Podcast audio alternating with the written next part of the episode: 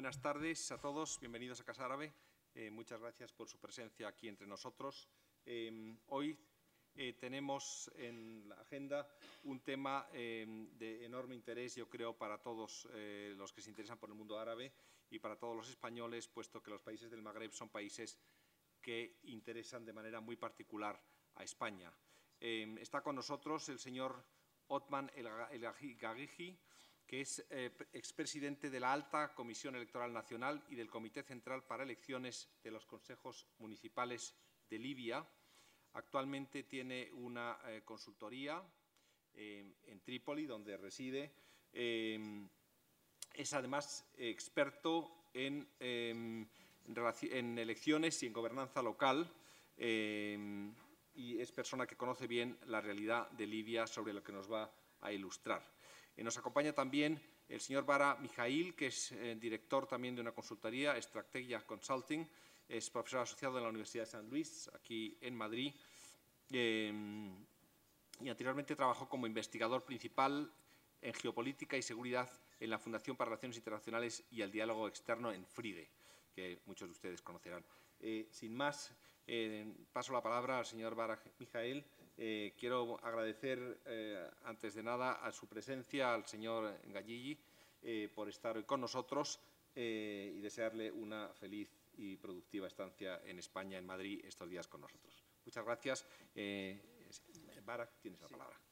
Muchísimas gracias, Pedro. Buenas tardes a todos. Muchas gracias, eh, antes de todo, a Casa Árabe, a Pedro Martínez Abal, a Karim Hauser, a todo el mundo en Casa Árabe para la organización de este evento. Gracias también al doctor Osman Kajiji por estar con nosotros para hablar del asunto, de los asuntos relacionados a un país que nos, que nos llama la atención desde hace tiempo ya, un país que tiene muchas complejidades, que son las complejidades que vamos a intentar analizar eh, hoy con el señor Gagigi. Y basándome, basándome, sobre eso, la verdad es que yo voy a hablar de manera muy, muy breve, muy rápida, porque yo creo que eh, tenemos mucho, tengo mucho más y tenemos mucho más que aprender del doctor Gagigi. Solo unas palabras para decir que cuando se mira a Libia, y lo hablo tanto del punto de vista del investigador como del punto de vista profesional en lo que se relaciona al ámbito de las actividades de Strategy Consulting, uh, es que contamos con una red de asesores, una red de investigadores como el doctor Osman Gajiji, y la verdad es que Libia es un enfoque muy importante de nuestra actividad, no solo porque es un país estratégicamente bien posicionado cuando se trata de entender lo que nos interesa como europeos, sino también porque es un país que tiene muchas complejidades, que hay que leer o que podemos leer a muchos niveles. Eh, día tras día, no más tarde que hoy, hemos visto como hasta los detalles de esta conferencia de Palermo que tenemos en Italia, pues nos ha llevado más sorpresas de lo que, que esperábamos al final, no solo en cuanto a la presencia, que había incertidumbres hasta el final, sino en cuanto a la presencia de unos actores que al final han sido presentes pero sin participar a, la reunión oficial. Eh, y, bueno, muchas cosas que vienen así que nos indican que hay una complejidad en cuanto a los actores también una complejidad en cuanto, em, en, cuanto, a la realidad de las divisiones que hay en Libia, porque a lo mejor nuestra manera de, mirar a Libia, de leer a Libia, la, la, basamos hasta un cierto punto sobre lo poco que conocemos de la historia de Libia, diciéndonos, pues eso, hay una división global entre tres regiones que ni el rey Idris en sus tiempos, ni Muammar al-Qaddafi han, em, han conseguido, vamos a decir, reunir más a estas partes. Y asumiendo eso nos decimos que sí, al final igual tendremos una partición y esta partición podría coincidir con estas tres líneas que, que, separan o que, distancian a estas regiones. Pero la, realidad es más compleja. Por un lado, yo no creo que sea la buena manera de leer los asuntos en Libia. Y por otra parte, bueno, al final tenemos más divisiones o más enfrentamientos que, aparte, que pertenecen a, a muchos ámbitos. Uno es político, el otro ideológico. También tenemos las rivalidades institucionales, económicas. Y bueno, así que por eso, bueno, necesitamos una expertise, yo diría, y también una, un análisis eh, muy fino de la situación basado sobre una persona que no solo ha tenido un cargo político, sino que también es una persona que vive en Libia, que ve las realidades de manera diaria y que a partir de eso tiene, vamos a decir, es un testigo muy precioso en cuanto a la las realidades que prevalecen en Libia, tan a nivel institucional como político, como sociológico. Así que muchas gracias, doctor Othman, por estar con nosotros eh, hoy y le escuchamos con mucho interés.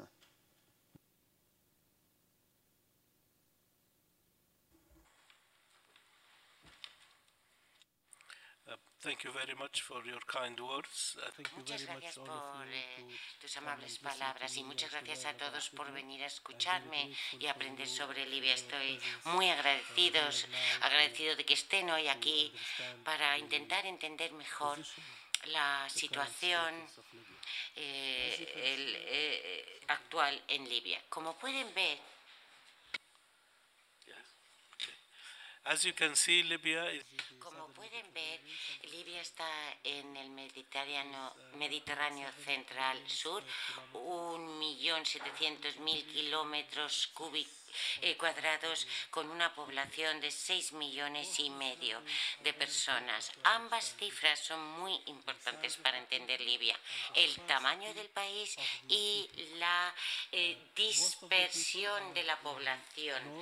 Casi todo el mundo se encuentra en el norte del país, casi toda la población. Hay otros asentamientos también en el desierto y casi todos los pueblos, los asentamientos del desierto tienen agua. El agua es fundamental para entender cómo funciona la dinámica en, Libia y el tamaño de su población. Desgraciadamente estamos eh, rodeados por países que con una población total de más de 250 millones de habitantes. Por lo tanto, los pueblos que nos rodean son muy grandes. Libia lo es geográficamente, pero en población no es muy pequeña. Antes del 2011, con la primavera árabe, teníamos, tuvimos una dictadura eh, totalitaria que duró 43 años. No es solamente un sistema político que duró 43 años, sino que ahora nos enfrentamos al a los resultados de este sistema implantado durante tanto tiempo. En esa época el problema era el activismo político, la libertad de expresión y la falta de servicios, educación y servicios de salud a la altura de nuestros días. En el 2011 tuvimos una revolución, un cambio de nuestras estructuras políticas. Ahora tenemos una nueva Libia. Desgraciadamente, las cosas no han ido como hubiéramos querido que fuesen. La comunidad internacional en el 2011 utilizó la fuerza para echar al régimen anterior, pero no ha ayudado a Libia a construirse de nuevo. Después de seis o siete años, todavía consideramos que estamos en un estado de guerra civil con un estado que no funciona. Una de las exigencias de la revolución del 2011 fue la democracia. Para que haya políticos uh, electos que eh, administren el Estado y que no haya personas puestas en, eh, allí por pertenecer a una u otra tribu, una u otra tendencia. Tuvimos unas primeras elecciones con eh, 200, tenemos un parlamento de 200 eh, eh, parlamentarios. Hubo unas primeras elecciones en el 2012, en el 2014 hubo otra para sustituir a ese primer parlamento, pero algunas facciones libias no estaban contentas con los resultados y ahora tenemos dos parlamentos, dos gobiernos y las cosas se complican. Aunque tenemos organizaciones políticas, ejecutivas sobre el terreno, la actuación del gobierno no es muy fuerte.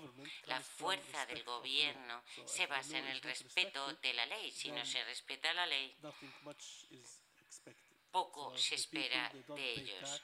La gente no paga sus impuestos, no respetan las leyes de tráfico, no respetan los derechos eh, humanos. Una situación verdaderamente complicada. Además de todo ello, porque estos problemas podrían solucionarse, tenemos también la intervención extranjera. Algunos países regionales y otros grandes actores internacionales tienen gran interés en Libia y eso ha llevado a, la creación de las llamadas milicias. Cada milicia tenía un patrocinador que le daba dinero, apoyo, armas, inteligencia, etcétera, lo cual complica aún más las cosas.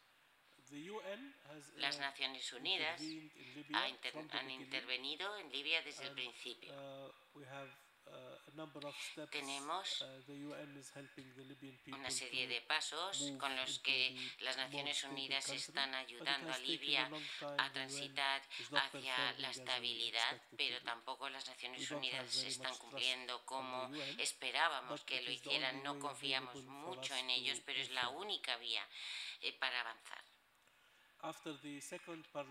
Después de las segundas elecciones parlamentarias tenemos ya una segunda, eh, eh, un segundo parlamento con un que se llama eh, Cámara o Casa de los Representantes. Está en el este, no en Trípoli, en, Trípoli, sino en Tobruk, al este del todo, como podrán ver en el mapa.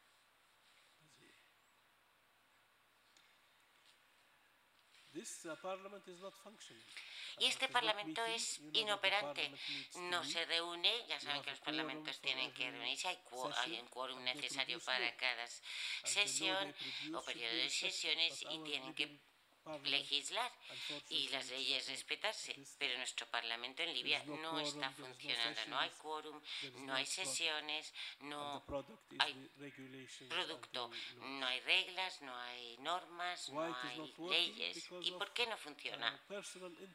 Por intereses personales de algunos de los representantes, algunos, por ejemplo, del oeste no pueden viajar al este, algunos están amenazados, hay mujeres parlamentarias que no pueden quedarse en el este y más problemas similares. Porque necesitamos el Parlamento. Todos ustedes saben que una democracia se basa en la separación de poderes, de los tres poderes, el ejecutivo, el judicial y el parlamentario y el legislativo. Y todos juntos trabajan para tener un, sistema equilibrado. Y eso en Libia no está funcionando. Quisiera dedicar unos minutos a la vida cotidiana de los libios. El primer problema es que la electricidad no es eh, constante. Hay cortes de electricidad que pueden durar de entre dos horas a 24 horas. No sabes cuándo va a volver la electricidad o cuándo se va a cortar. Eso provoca mucho estrés porque no se puede planificar. No sabes cuándo lavar la ropa, no sabes cuándo puedes van a poder estudiar tus hijos, si tienes que cocinar con una cocina eléctrica,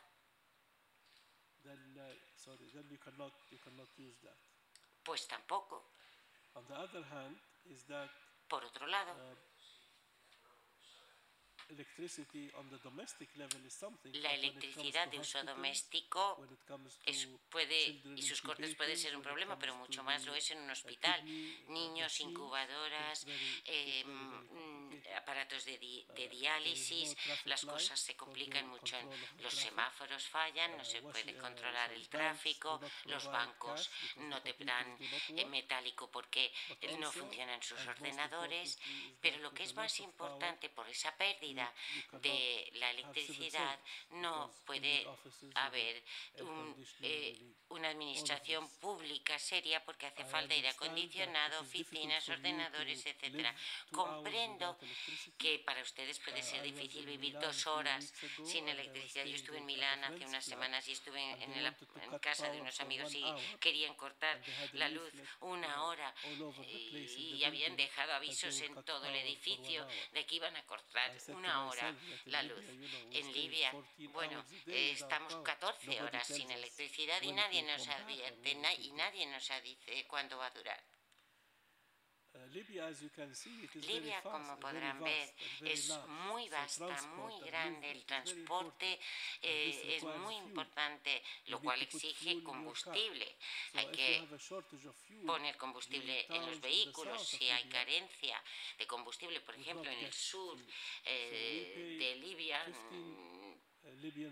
paga, y nosotros pagamos 15 céntimos eh, libios en el norte, pero 15 dinares completos en el sur por esa misma cantidad, lo cual también provoca gran estrés a la población.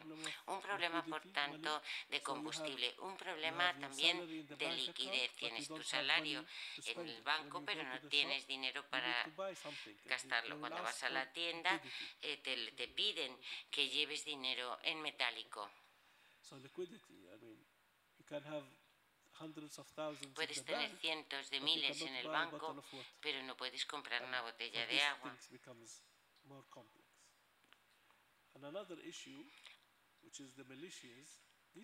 También está la cuestión de las milicias. Estamos hablando de jóvenes que no encuentran empleo,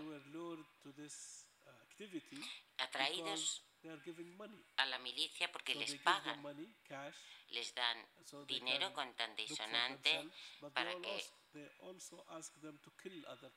mm, por lo tanto se pueden mantener, pero también les pagan por matar a otros, se matan entre sí, a civiles, no hay ley. Y el gobierno es muy débil eh, para si el problema fuera solo libio, podía haberse resuelto, pero si hay otros actores, y no quiero mencionarlos porque creo que casi todos los eh, seguidores sabrían que los eh, eh, actores regionales e internacionales tienen efectos muy fuertes sobre el uh, terreno. A principios de este año se, celebró la reunión de París. Los franceses eh, eh, decidieron eh, resolver la cuestión, llamaron a las diferentes partes del conflicto y celebraron una conferencia en París. Decidieron que iban a celebrar elecciones el 10 de diciembre, dentro de tres semanas. A los italianos no les gustó. Era precipitar esas elecciones. Yo soy experto electoral y les puedo decir que no hay ningún problema en celebrar esas elecciones. Tienes las urnas, tienes la papeleta, eh, pones lo cual es tu elección y la introduces en la papeleta. Eso no es un problema para Libia, ya sea el 10 de abril o el, o el mes de abril del año que viene. El problema es que hay gente que no acepta los resultados de las elecciones, porque si hay elecciones hay un resultado, hay ganadores y hay perdedores. Los perdedores tienen que aceptar los resultados, eh, pero los perdedores dicen, o los que esperan perder, dicen que si las elecciones no son justas, no van a aceptar los resultados. Justas, según ellos, es que no ganen ellos y complica mucho.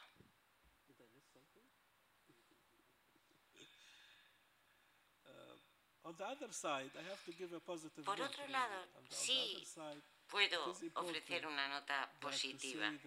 Es muy importante decir que Libia no se ha desintegrado, no se han creado nuevos países. Tenemos un apoyo social muy fuerte. La unidad familiar, la unidad social se mantiene, mantiene aglutinada a Libia. Hay matrimonios mixtos entre tribus, ciudades, y la gente tiene familia o amigos en las diferentes zonas y tribus. Eso va bien. También hay un movimiento de sociedad civil muy fuerte que para ayudar a los libios a avanzar, intentando también suplir la falta de educación, de servicios de salud, la gente se ayuda entre sí a veces por motivos religiosos o de caridad, pero también por motivos eh, humanitarios. Llegados a este punto, ¿qué pensamos los libios de cómo van las cosas? Desgraciadamente los intereses económicos y la lucha eh, mm, por el poder de los actores regionales e internacionales es más fuerte eh, que las necesidades de Libia. A algunos países les interesa el petróleo libio y por ello quieren garantizar que siga fluyendo. Otros quieren frenar la migración y quieren que sea Libia la que la pare. Y en ese caso tenemos diferentes escenarios entrelazados. Encima de todo ello, estas milicias son de ideologías diferentes. Todos sabrán, mm, conocerán los recientes movimientos islamistas y la presencia de ISIS y terrorismo islamista. Todo ellos también se está teniendo lugar. Hay diferentes ideologías en las nuevas tendencias de la cultura eh, islámica, islamistas, salafistas, etc. Todos están eh, queriéndose hacer con un pedazo del territorio.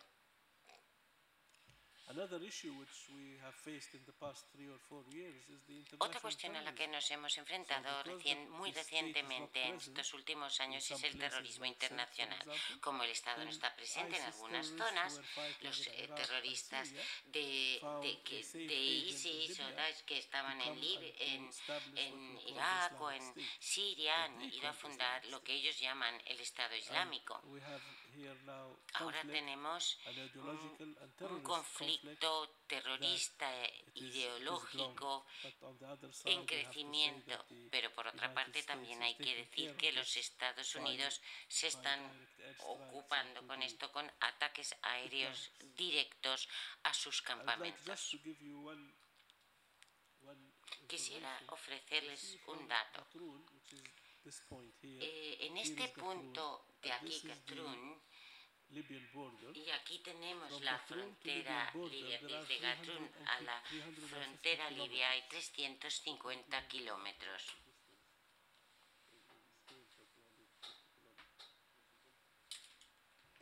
Un poco más que de aquí a Ciudad Real, yo diría. 350 kilómetros. So this is the last point. The, the Libyan government is in Gatrun. El so libio está going down 350 kilometers. The border, the Libyan border is 4,500 kilometers. De so más de, que, con una frontera de más de 6.000 kilómetros. Si todos los libios nos pusiéramos en fila, no podríamos abarcar toda la longitud de nuestra frontera. Necesitamos ayuda de la comunidad internacional. Damos ayuda para entender por qué la migración y el terrorismo eh, va del sur al norte. Y hay que contestar una pregunta muy sencilla. ¿Se puede parar la migración? ¿Las migraciones es fácil hacerlo? o Libia es la fuente de migración. Los libios que han emigrado en los últimos años, creo que quizá unos mil, más o menos,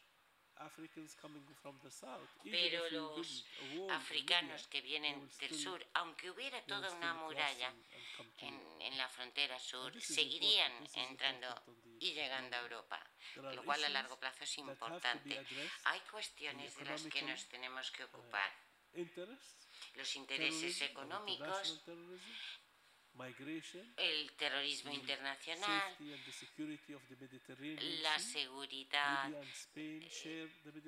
en el Mediterráneo que compartimos con España. Queremos que sea un lugar seguro, queremos proteger ese entorno y garantizar que sea un mar de prosperidad y un camino para ella y no para el terrorismo. Creo que tengo que dejarlo ahora, pero estaré encantado de contestar a todas sus preguntas más adelante. Gracias.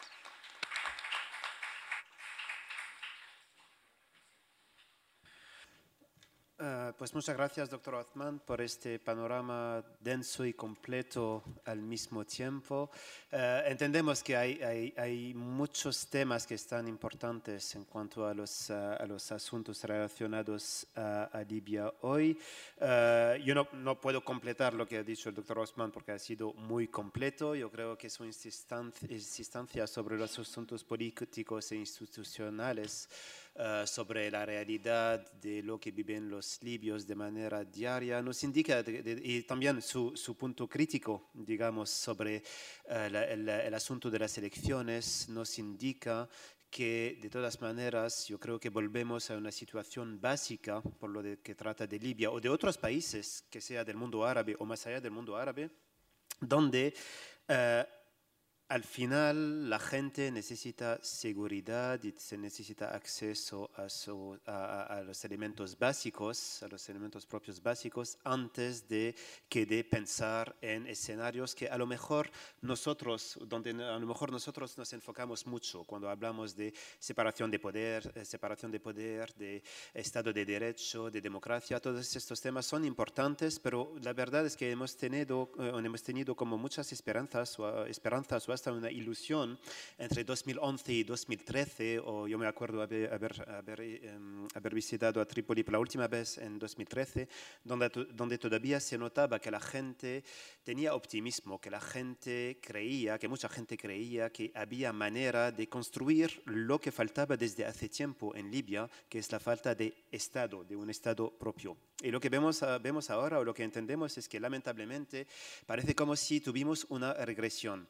Eh, así que yo no voy a alargarme, pero solo añadir un punto adicional a lo mejor eh, sobre también el papel en concreto de unas potencias regionales o internacionales, porque yo creo que también cuando miramos a lo que dice, por ejemplo, el enviado de la ONU eh, para Libia, doctor Hassan Salame, sigue también mencionando el hecho de que hay unos países que tampoco están ayudando para alcanzar un resultado positivo en Libia.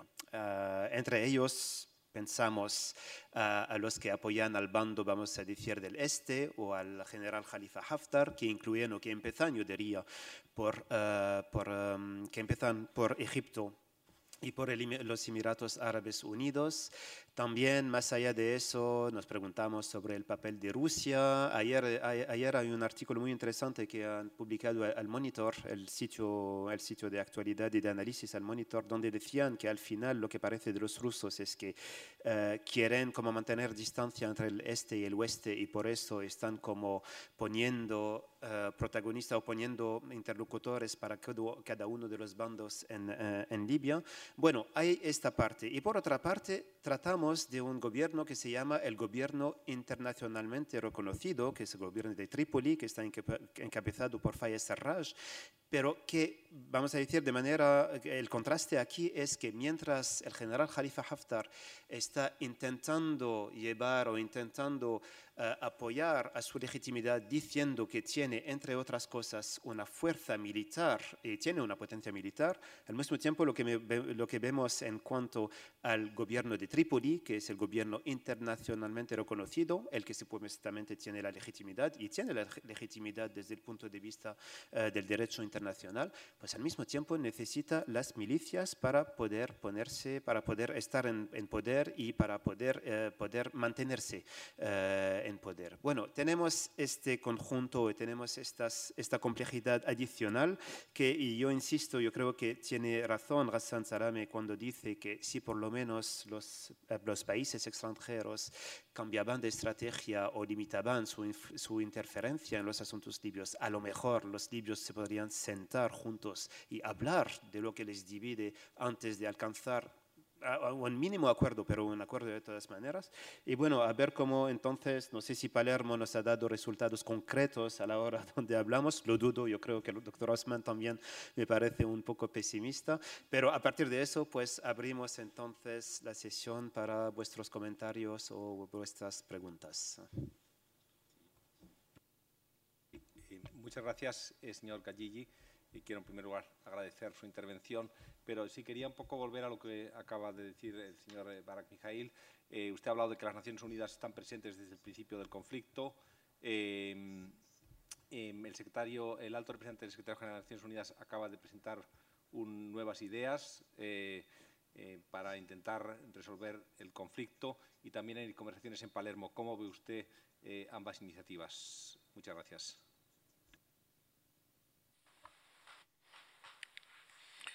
Yes, the, sí. current, uh, current, uh, el representante especial actual ha formulado una hoja de ruta que le gustaría que siguieran los libios. Y esa hoja de ruta lleva a nuevas elecciones. Y pretende combinar las organizaciones públicas, porque hemos dicho que en Libia hay dos parlamentos, dos bancos centrales, dos compañías aéreas, todo está duplicado. Pero la esperanza del señor Salam es eh, darle vida a la Cámara de Representantes. Desgraciadamente eso no ha ocurrido. Ahora se está hablando de otra solución que es el Congreso General. El Congreso General al que se invitará a determinadas personas que serán representantes de todos eh, los libios, representantes políticos, sociales, tribales, económicos. Y lo que decida el Congreso pues será el futuro de Libia un poco como la loya jirga afgana eh, en el 2007, cuando los líderes tribales se reunieron para acabar con el parlamento que había entonces y nombrar a un nuevo presidente. Y creo que nos movemos por ese camino. A mi juicio, ese mm, no es el problema. se puede hacer, pero el problema es que todos los actores internacionales deberían dejar de interferir en la política libia. En la economía sí que pueden interferir, pero en la política no. Y además los libios podrían así pensar en su futuro. La hoja de ruta no es muy precisa de momento porque el señor Salama va cambiando de opinión, pero lo que necesitamos ahora es una reconciliación política. Las personas que detienen armas, que tienen fuerza sobre el terreno, deben hablar entre sí y deben aceptar los resultados de las elecciones. La aceptación de esos resultados es fundamental. No hay que utilizar la fuerza para impedir o perjudicar las elecciones. Esto es lo que se pretende en Palermo. Se está intentando que los actores principales de Libia se pongan de acuerdo sobre la celebración de elecciones y la aceptación de los resultados. El que gana, gana y el que no gana, pues trabajará con los ganadores. Y esta es una cultura difícil de implantar en este momento en Libia. Phase. Thank you. Thank you very much. Uh, these two questions are very critical to understand the Libyan problem. Uh, the central bank of Libya, in the east or in the west, they are doing their job. Los bancos centrales de Libia, el oriental y el occidental, hacen lo que deben hacer. Envían liquidez a su, las distintas oficinas, a las sucursales, uh, para que la economía siga moviéndose. La liquidez que llega a las sucursales debería dividirse entre los clientes de esa sucursal. Pero lo que ocurre en realidad es que un 50 o un 70% de esa liquidez acaba en manos de las milicias eh, locales, porque eh, son ellas las que protegen al banco. Así que la mitad del dinero se va hacia las milicias. Y ese dinero se vuelve a utilizar para comprar más armas, para comprar municiones y para alistar a más milicianos. Esto es lo que explica la crisis de liquidez. Se hace un si se hace un cheque de mil dinares y se va al banco, te dan cero. Entonces hay que acudir a las milicias, darle cheque al miliciano y el miliciano te da solo 600 dinares u 800 dinares. Ha hecho una ganancia de 200 dinares sin hacer nada, solo porque mm, tiene acceso al director de la oficina. y las cosas se complican todavía más. si la gente no llega a fin de mes. Si mi sueldo es de 1.000 y pierdo la mitad para conseguir liquidez, pues me quedo con poco. Y este es esta es la cuestión de la liquidez. Y no solo en lo que respecta a los dinares libios, también hay fondos en divisas extranjeras dólares, euros y las milicias también tienen acceso a ese dinero porque eh, fuerzan a los bancos a darles ese dinero y así recaudan millones de euros en cuentas en el extranjero. Su segunda pregunta también es muy importante, la aceptación de los resultados. Hay que intentar entender por qué las milicias no quieren aceptar los resultados. Es la pregunta crítica. Si no quieren aceptar los resultados electorales, lo que significa es que le están sacando provecho al status quo, un provecho financiero, religioso, social, lo que sea. Entonces lo que hay que hacer es abordar la cuestión real que hace que no acepten los resultados. Yo creo que los milicianos, aunque algunos son delincuentes y bandidos, la mayoría de los milicianos son milicianos por el dinero.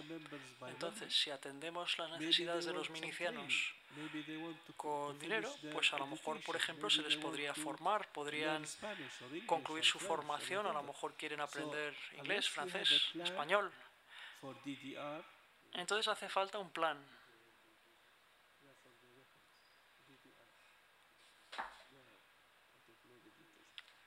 Even if we want to, even if we want to remove the weapons, porque aunque les retiremos las armas, hacen falta programas para incluir a estas personas. Son seres humanos, tienen necesidades básicas, quieren estudiar, quieren viajar, quieren tener dinero. Y a no ser que tengamos en cuenta sus necesidades, los políticos seguirán hablando a alto nivel, se sacarán fotografías en reuniones y en conferencias, pero sobre el terreno no cambiará nada. Habría que reactivar la economía libia también para que las personas abandonen las milicias y encuentren un empleo y entren en la vida económica del país. La educación, el sector privado,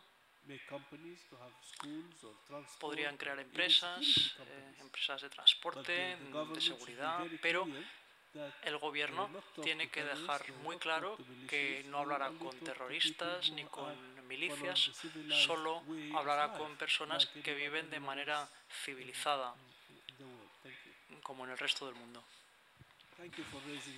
Muchas gracias por estas dos preguntas que son muy importantes. Tomando el ejemplo libanés, la guerra civil en el Líbano duró 15 años. Y luego llegaron los acuerdos de Taif para dividir el poder. En Libia llevamos siete años, así que necesitamos un poco más de tiempo para madurar. En cuanto al reparto del poder,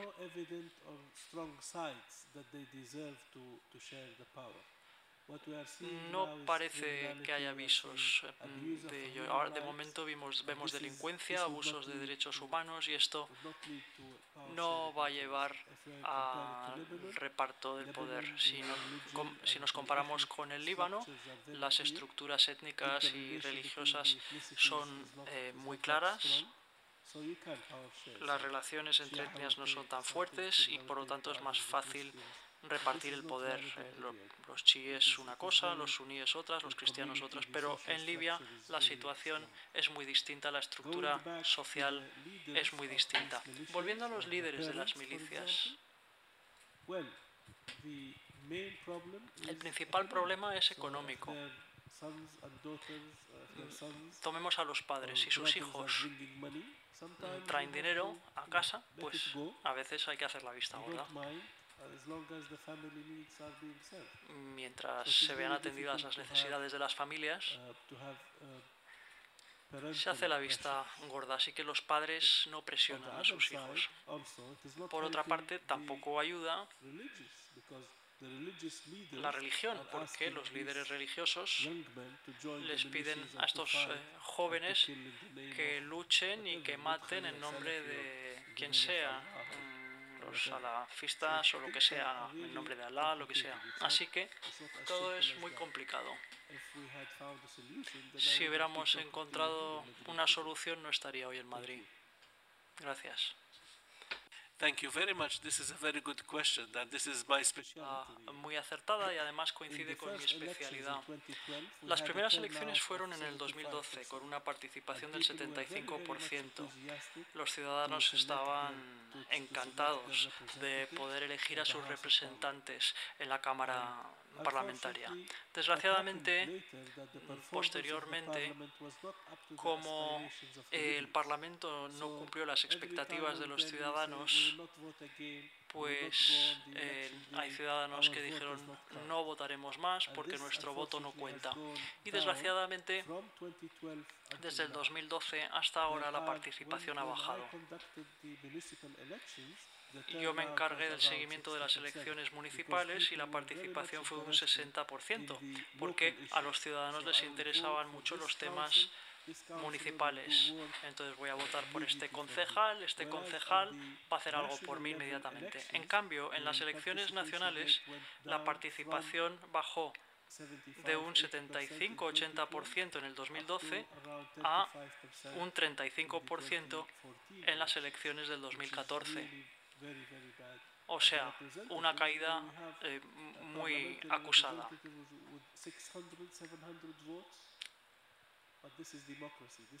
hubo representantes elegidos con 600 votos. Pero bueno, así es la democracia. ¿Cómo interpreto yo esto?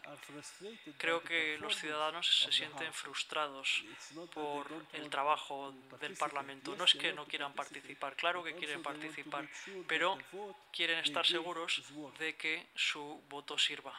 Gracias. Thank you very much for your question. Muchas gracias por su pregunta. Libia se divide en 120, más de 120 municipios.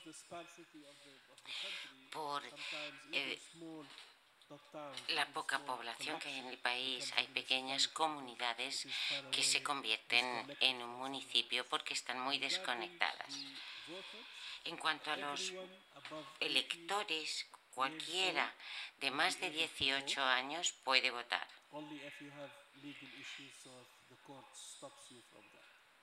Solamente es, no pueden votar los que tienen problemas judiciales. No hay restricción ninguna, salvo para los encausados.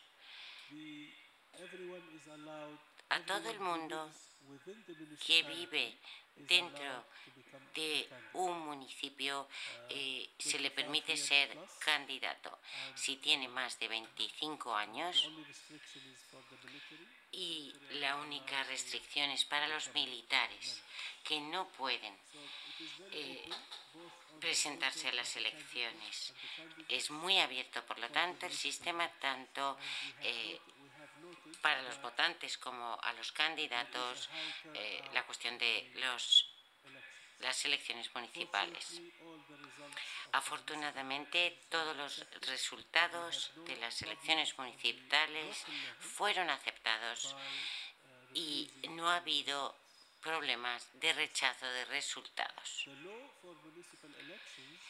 La ley garantiza también un escaño para una mujer,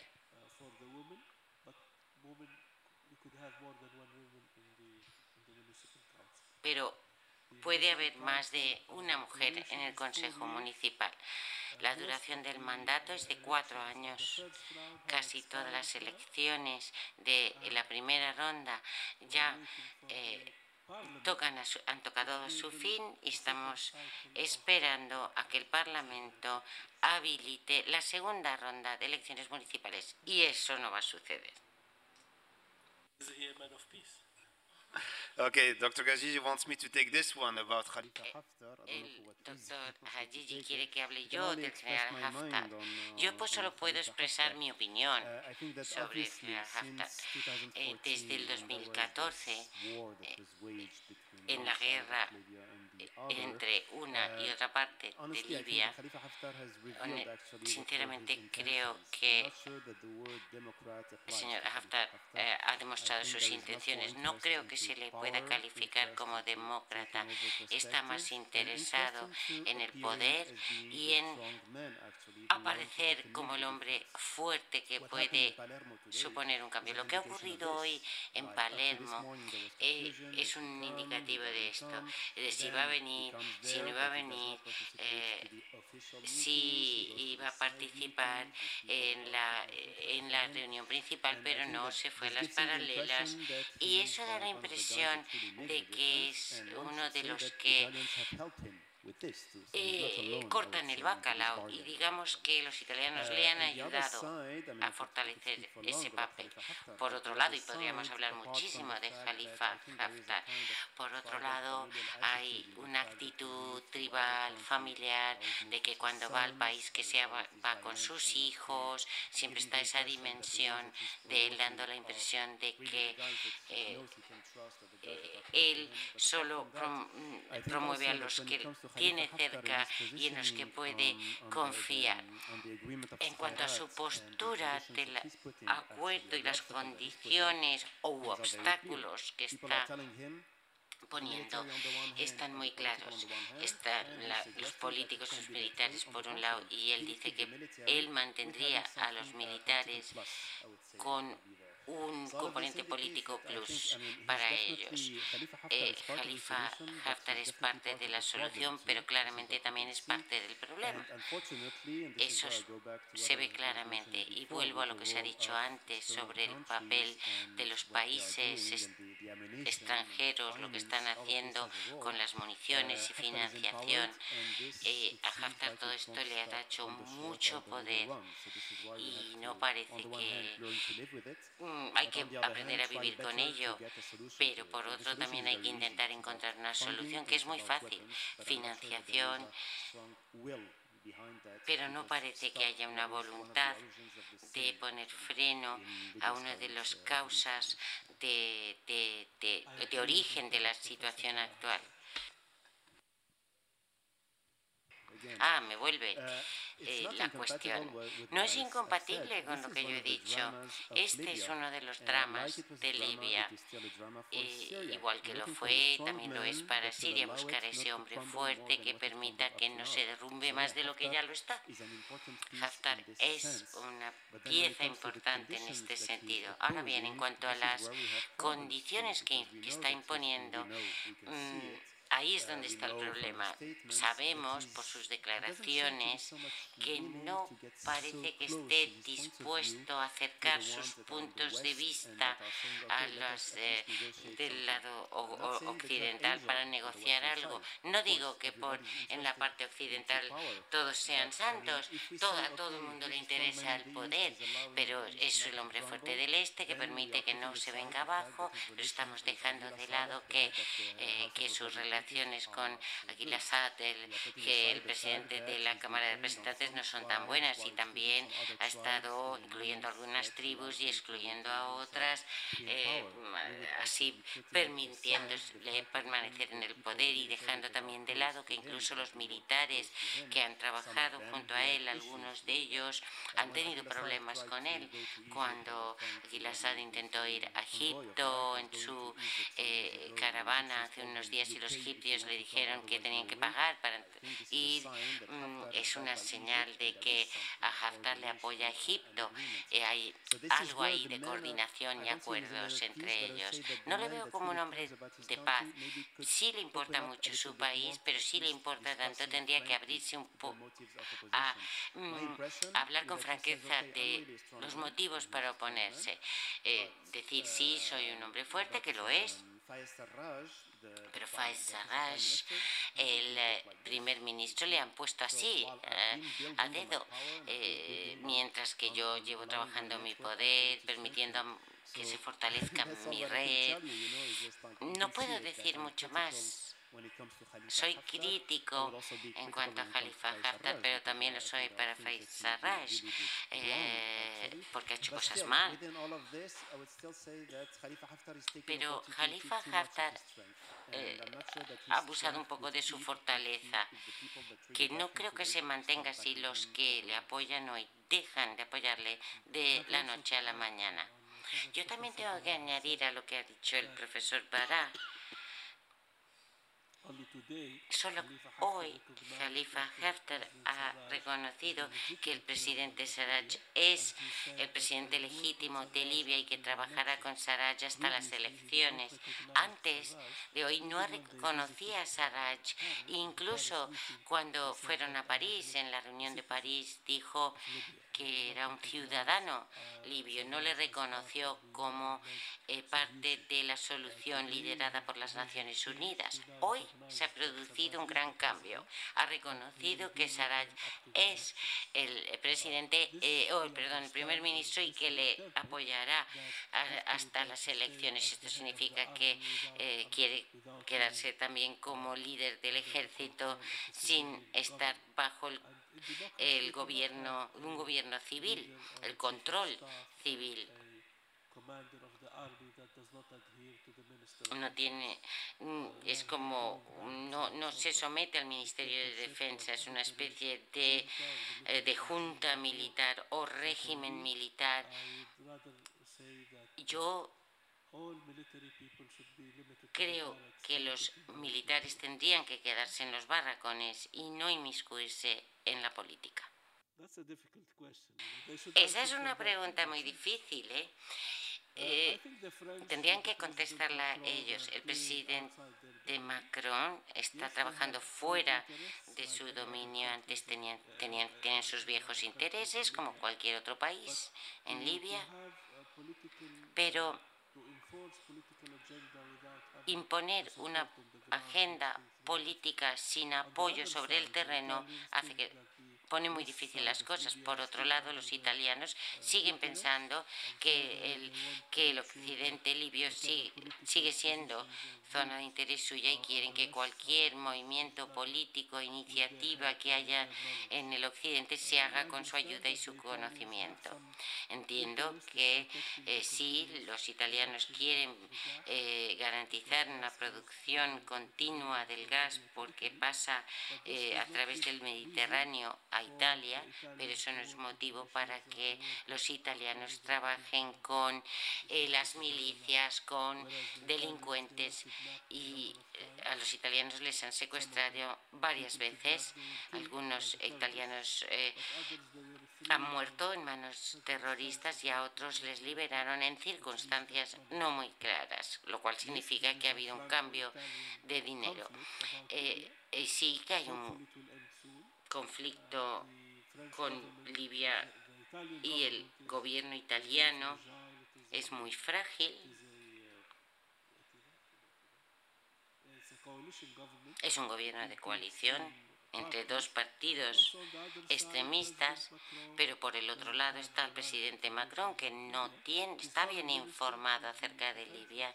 Su ministro de Exteriores es el de Defensa, por lo tanto ese es su, trasfondo, la inteligencia militar y ahora en el campo de la diplomacia, y, es demasiado compleja la situación. Los Emiratos Árabes desde el principio, en el 2011, apoyaron el, el movimiento de levantamiento libio y también han ofrecido mucho apoyo, tanto político como físico, a la, a la revolución y a sus diferentes componentes. Esto ha dado a los Emiratos les ha llevado a pensar que pueden controlar más a los libios. Y después tenemos también el advenimiento de Qatar que apoya a otros libios uno con un enfoque liberal, de los Emiratos, pero Qatar lo hace, sin embargo, con el enfoque de los hermanos musulmanes. Sobre el terreno hay un conflicto ahora muy claro entre los islamistas y los no islamistas y en las diferentes posturas, por ejemplo, el Banco Central, el Tribunal de Cuentas, el alto representante, la eh, alta el alto consejo, dependiendo de qué lado dependan eh, para lograr sus fines políticos. Estas intervenciones extranjeras posponen intencionadamente la estabilidad del país para beneficiarse de las condiciones actuales. He pedido o he preguntado cuando, o he dicho antes cuando hablaba, ¿quién se beneficia de la situación actual? ¿Alguien se beneficia? No es cuestión de dejar a un país eh, entrar en claro declive porque sí. Y ese esa es realmente la, la clave de todo lo que está sucediendo. El papel de las mujeres, sí. La sociedad libia fue una sociedad muy cerrada hasta el 2011.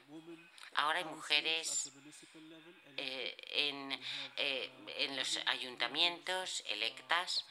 También hay parlamentarias en ambos lados, pero hay que reconocer también que, el que los, eh, que los en eh, el funcionariado hay un 55% de mujeres y en la enseñanza más del 70% son mujeres. Por lo tanto, son agentes muy importantes en la sociedad, en la estructura del país y cada vez están mm, participan más en la vida política.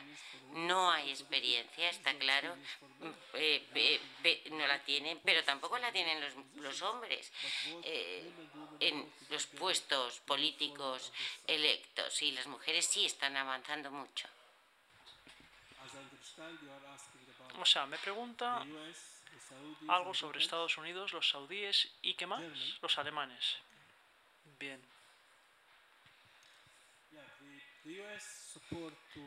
El apoyo a los, municipios de Estados Unidos proviene de USAID, o sea, son donativos de los norteamericanos y este organismo, USAID, forma al personal municipal, también ofrece servicios básicos, piezas de recambio, y necesidades básicas en materia de educación y sanidad. Estados Unidos, además, aporta mucho al PNUD, a UNICEF,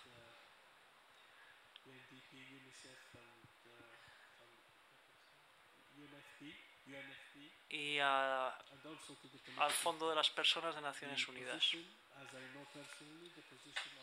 La postura del gobierno de Trump no ha cambiado. O sea, mejor dicho, la postura del gobierno de Estados Unidos no ha cambiado por la llegada de Trump en lo que respecta al apoyo a los municipios. A los alemanes les interesa mucho el nivel municipal. Consideran que es la forma de detener la migración y por lo tanto el gobierno alemán se dirige solo a lo que llamamos la ruta migratoria. O sea, donde hay rutas migratorias, ahí están los alemanes ayudando a los, municipios a mm, hacer que los migrantes permanezcan allí. Desgraciadamente, en cuanto a los saudíes, eh, son difíciles porque promueven el movimiento salafista en Libia y facilitan recursos financieros y de otro tipo y consolidan el movimiento salafí en Libia tanto en la parte oriental como en el sur y desgraciadamente esto también lleva a que se apoye el movimiento salafí Mohtebi, que es un movimiento salafí extremista y estamos viendo la presencia de muchos de sus representantes en las mezquitas libias. Muchas gracias. So, yeah, just to add a couple of words uh, quisiera añadir algo sobre Estados Unidos y también sobre Rusia. En lo que respecta a Estados Unidos, y me gustaría destacar aquí que no se han hecho preguntas sobre la Unión Europea, ni siquiera se ha mencionado la Unión Europea, y es una pena porque la Unión Europea está presente, desempeña un papel y ha mostrado interés en estas cuestiones, un, un interés eh, de seguridad y estratégico que debe ir más allá de las cuestiones migratorias y de seguridad. Y hay muchas oportunidades perdidas también en la Unión Europea. Pero algo que me llamó la atención hace unos años cuando hablaba con ONGs y con jóvenes que trabajaban en organizaciones de la sociedad civil en Libia, me decían con mucha franqueza y claridad, ¿sabes qué? Sabemos eh,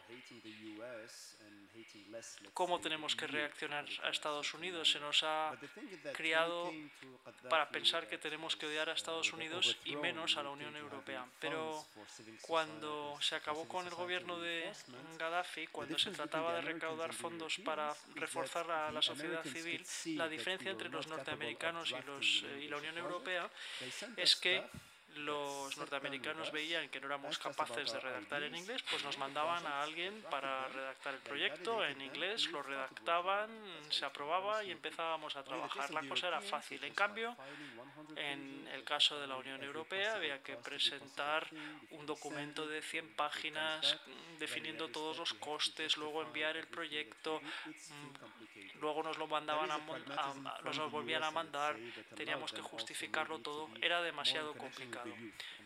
Los estadounidenses eran más pragmáticos y estaban más fácilmente en contacto con los jóvenes. Eso lo hemos visto desde 2011. Ahora, hablando del presente y sin extrapolar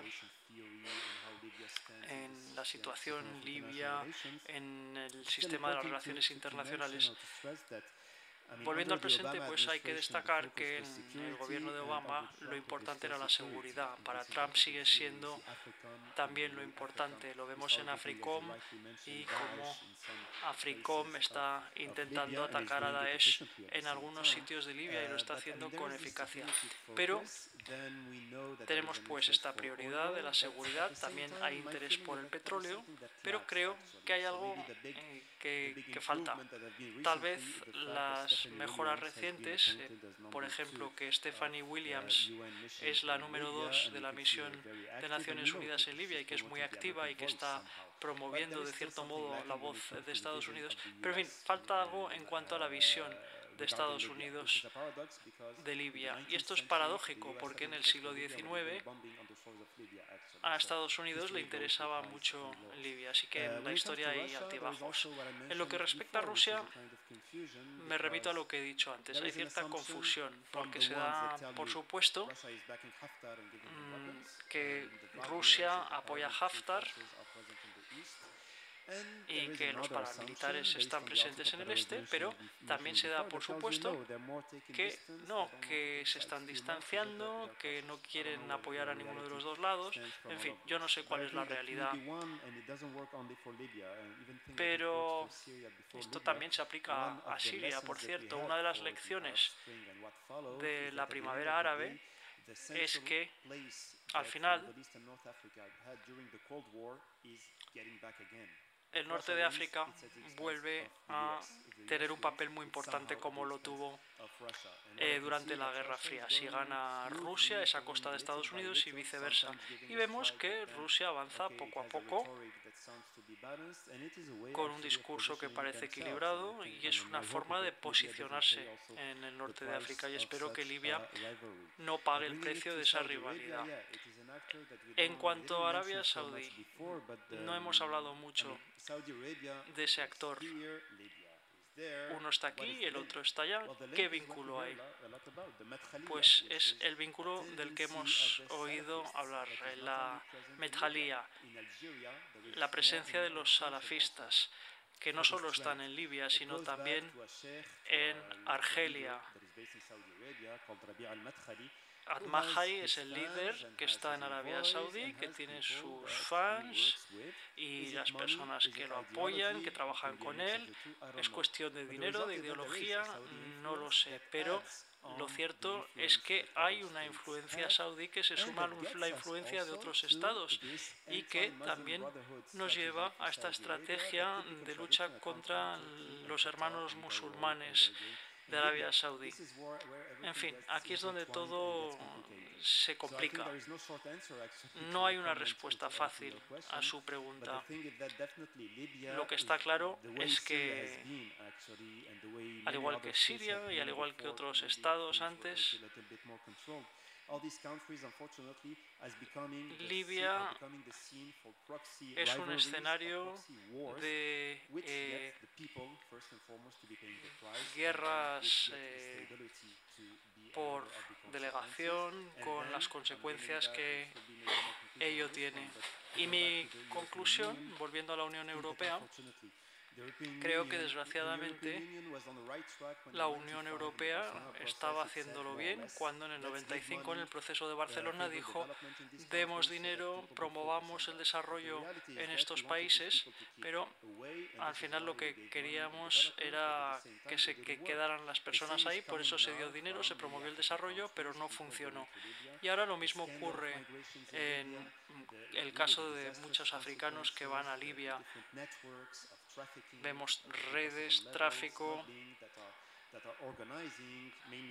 vemos eh, contrabandos, sobre todo en el sur de Libia, hasta la costa, en el norte. Todo esto proviene de algo y proviene de la frustración, el vacío político de Libia, la falta de horizontes, aunque en el 95 en Barcelona ya considerábamos que era un problema y después de 25 años no hemos avanzado nada. y ahora estamos temiendo que los nacionalistas y los partidos de extrema derecha pudieran hacerse con el poder y esta es una mala noticia para la Unión Europea, desgraciadamente. Permítame que añada en lo que respecta a Libia que si bien la Unión Europea representa a sus miembros, yo veo que las políticas y las actuaciones de distintos países de la Unión Europea en Libia discrepan de la postura oficial de la Unión Europea. La presencia de la Unión Europea y los proyectos de la Unión Europea en Libia son muy débiles y a veces no reflejan